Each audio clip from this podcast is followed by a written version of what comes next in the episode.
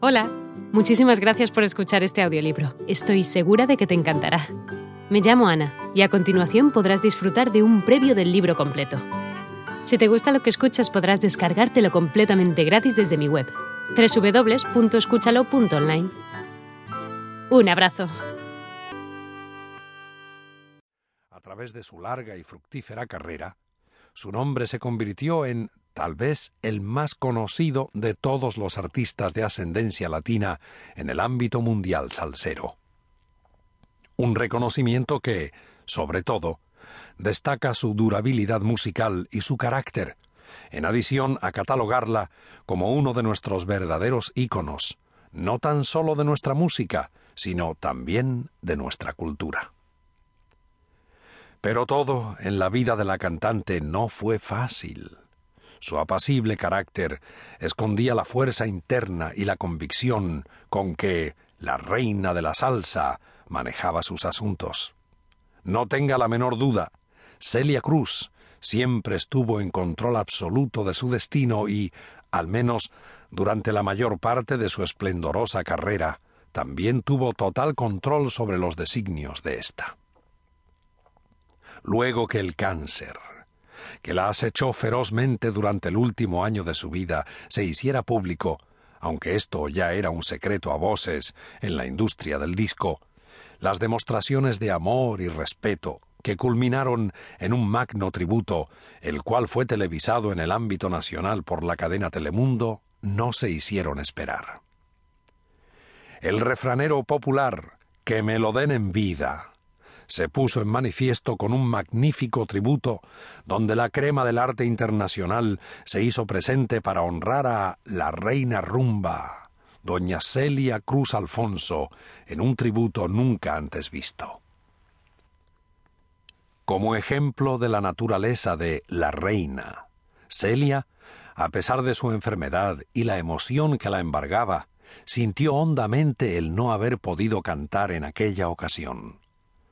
Cuando me hizo ese comentario al entrevistarla brevemente tras el suceso, su calidad de ser humano y su entereza artística brotaron en manera tal que era imposible mantener una postura imparcial ante la fuerza de una mujer que aun reconociendo que el fin estaba cerca, sentía que el no haber podido cantar ante su público y amigos era el mayor infortunio. Sin lugar a dudas, una sencilla pero importante demostración de su carácter y el amor a su arte que queda como importante portaestandarte de su dignidad como ser humano y su realeza como reina viva del pueblo latinoamericano. En una ocasión, cuando le mencioné a Celia Cruz que pensaba escribir un libro sobre su vida, su contestación fue Ay, Juan, si yo soy aburridísima. En mi vida no hay tragedia, ni amoríos, ni nada de los chismes que le gustan a la gente. Yo todo lo que he hecho es cantar. Precisamente ese es el mayor atractivo de Celia Caridad Cruz Alfonso. Su vida, en muchos aspectos, fue un libro abierto, y esto permite analizar sus canciones y su vida artística cronológicamente y en el proceso observar la progresión que la llevó a convertirse en la figura cimera de su género musical por excelencia, la salsa. Tal vez su falta de aparentes fallas personales es el mejor aliciente para estudiar su carrera y de presentar la vida de un artista que bien puede servir de ejemplo para muchas generaciones futuras.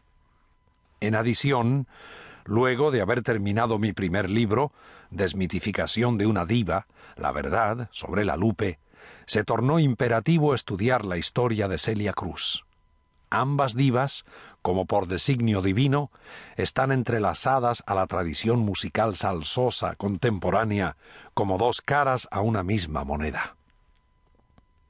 En el estudio de la vida de las dos intérpretes de la tradición musical latina, cuyo legado indudablemente dejó una huella indeleble en la historia de la música, durante el último medio siglo encontramos similitudes y diferencias que reseñan un instintivo molde a seguir para nuestros artistas futuros. En la misma manera, este análisis nos permite observar dentro de un marco histórico y sin tapujos una era musical que, sin lugar a dudas, se convirtió en el puente al futuro de la canción afrocaribeña. Más importante aún, la relación de estas divas nos permite analizar crudamente el mercado de la música latina, donde, a través de los años, las oportunidades para las féminas. Hola de nuevo. No está mal para ser solo una pequeña muestra, ¿verdad? Si te ha llamado la atención, recuerda que encontrarás este audiolibro completo y gratis en www.escúchalo.online.